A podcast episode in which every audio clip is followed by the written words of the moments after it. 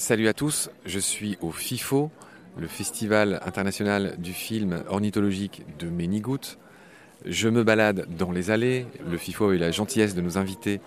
Baleine sous gravillon, euh, on a notre petit stand, on est tout fiers. Je rencontre plein de gens.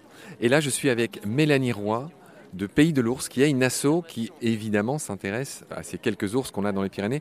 Mélanie, ma première question, c'est combien on a d'ours en France? Je crois qu'il y en a un peu moins d'une centaine aujourd'hui. Effectivement, aujourd'hui, il y a moins de 100 ours. On est à peu près à 70 ours recensés en 2021. Alors, je ne sais pas si tu connais bien l'histoire, mais j'aimerais que tu nous la refasses. L'ours était au bord de l'extinction, en tout cas l'ours des Pyrénées.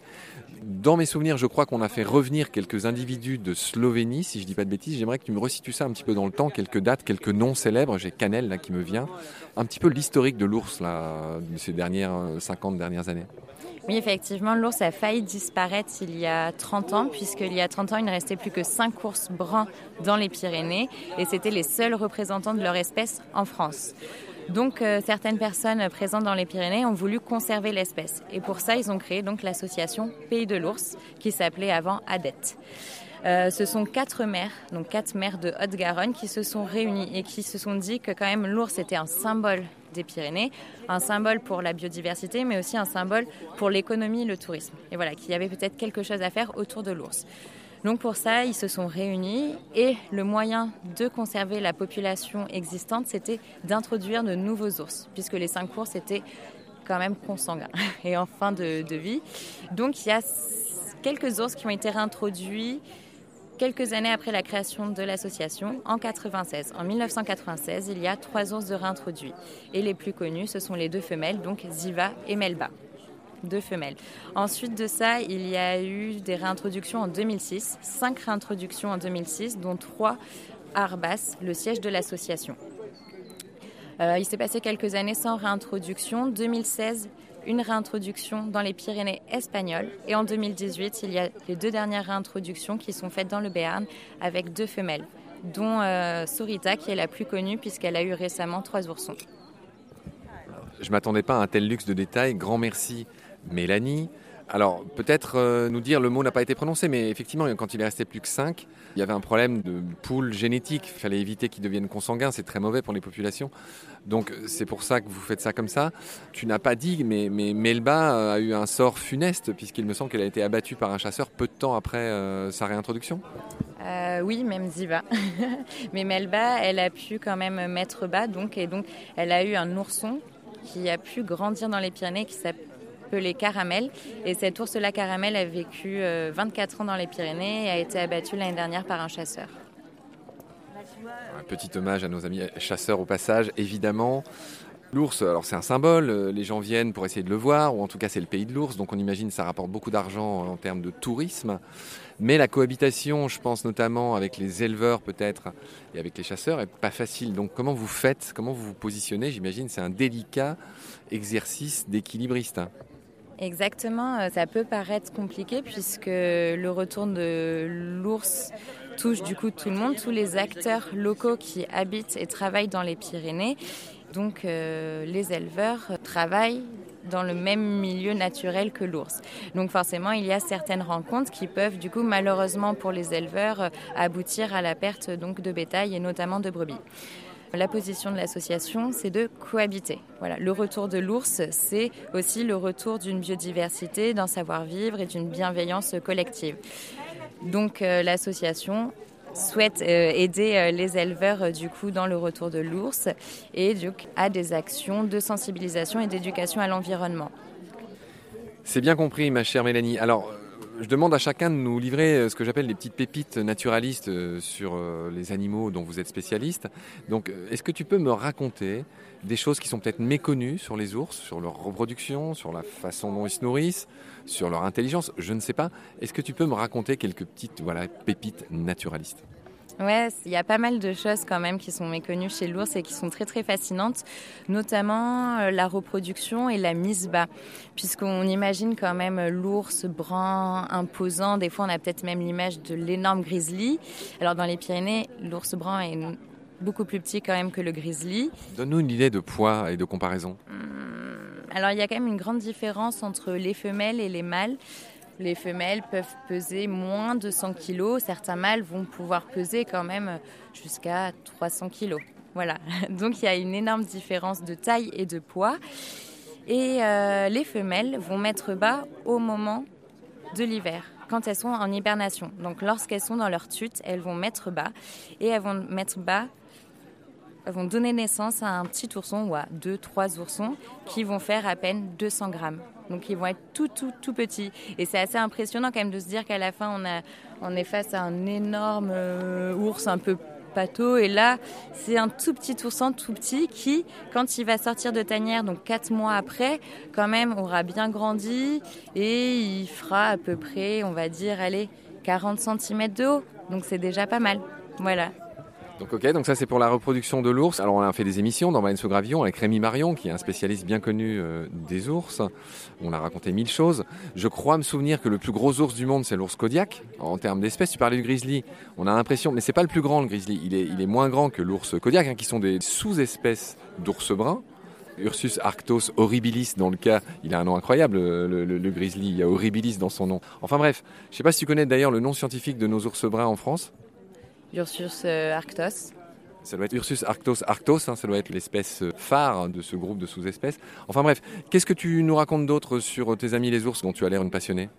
Oui, donc ce qui peut aussi euh, paraître étonnant quand on ne connaît pas très bien les ours aussi, c'est leur alimentation, puisqu'on les classe dans les trois grands carnivores français avec le loup et le lynx.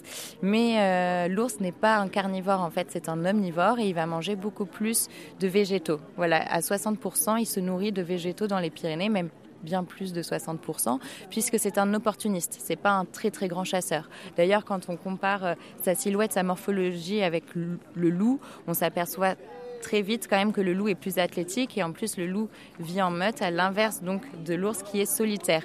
Donc pour la chasse, c'est pas son point fort. Il va être opportuniste et il va se régaler de fruits, d'herbes, de champignons à l'automne, de fruits secs, de châtaignes, de glands et ça ne manque pas dans les Pyrénées, dans les forêts pyrénéennes. Après, il va, c'est un opportuniste, donc s'il tombe pendant sa petite balade forestière euh, sur un cadavre de cerf, de chevreuil, et eh ben là, il va se faire plaisir. Et donc, il peut être charognard. Voilà.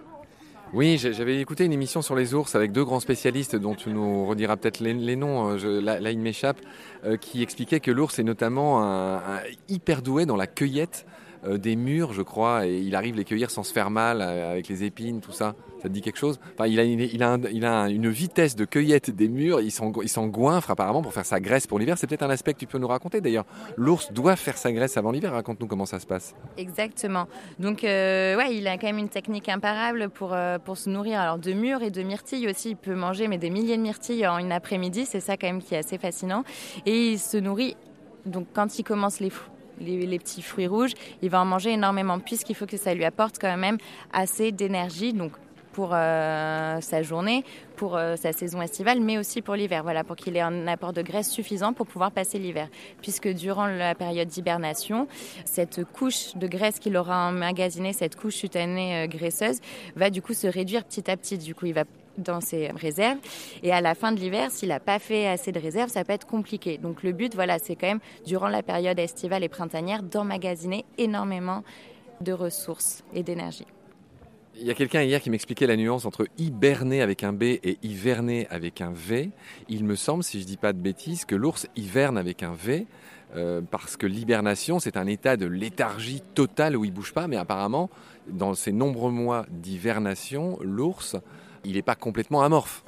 Alors oui, il y a une discussion qui est faite entre euh, les spécialistes de l'ours dans l'association se positionnent plus sur le terme hibernation parce que les animaux qui vont hiberner voilà, vont rentrer en léthargie, le rythme cardiaque va vraiment ralentir, euh, la température va diminuer et aussi ce qu'on note chez les animaux qui hibernent, c'est qu'ils ont un bouchon fécal. Voilà. Et l'ours a un bouchon fécal. Voilà, donc on parle d'hibernation. L'association se positionne sur l'hibernation. Même s'il est vrai que durant la période hivernale, s'il y a de beaux jours à l'extérieur, l'ours peut se réveiller et sortir. Voilà, juste se poser devant la tanière, sa tute du coup, ou aller faire quelques tours. Un petit tour, euh, même euh, se nourrir. Et dès que le mauvais temps va revenir, le froid va se réinstaller, il va rentrer dans sa tute et repartir en hibernation. Ah, j'ignorais cette nuance, d'accord. Donc on navigue un peu entre les deux, d'accord.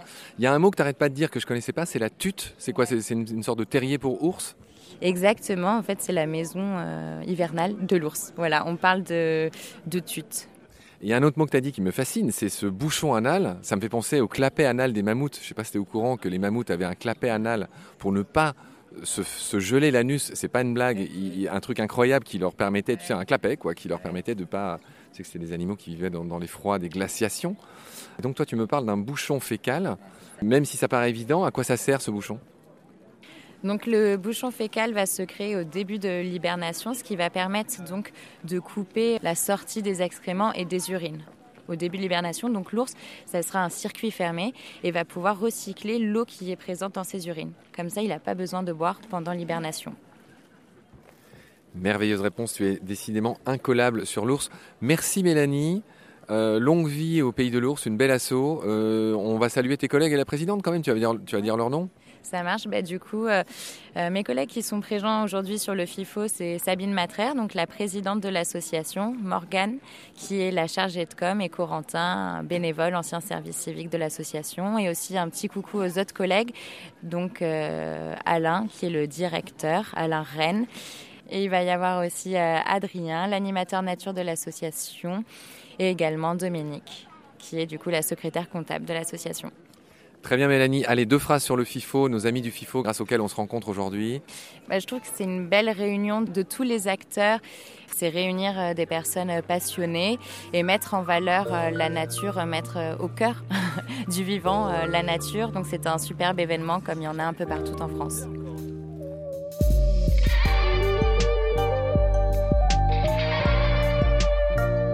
C'est la fin de cet épisode. Merci de l'avoir suivi. Pour continuer, nous avons besoin de votre soutien.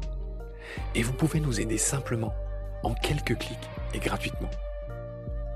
Il suffit par exemple d'utiliser le moteur de recherche solidaire Lilo. Ainsi, chacune de vos recherches sur Internet générera des gouttes qui seront reversées au projet de votre choix, comme Baleine sous gravillon par exemple. Vous pouvez par ailleurs vous abonner à nos podcasts comme d'habitude, partager les liens devenir adhérent de l'association BSG ou encore faire un don sur Helloasso ou sur Tipeee. Grand merci par avance. Je remercie tous mes équipiers pour leur aide précieuse. Je vous retrouve bientôt pour de nouveaux épisodes. Et d'ici là, prenez soin de vous et de ce qu'il y a autour de vous. Merci. À bientôt.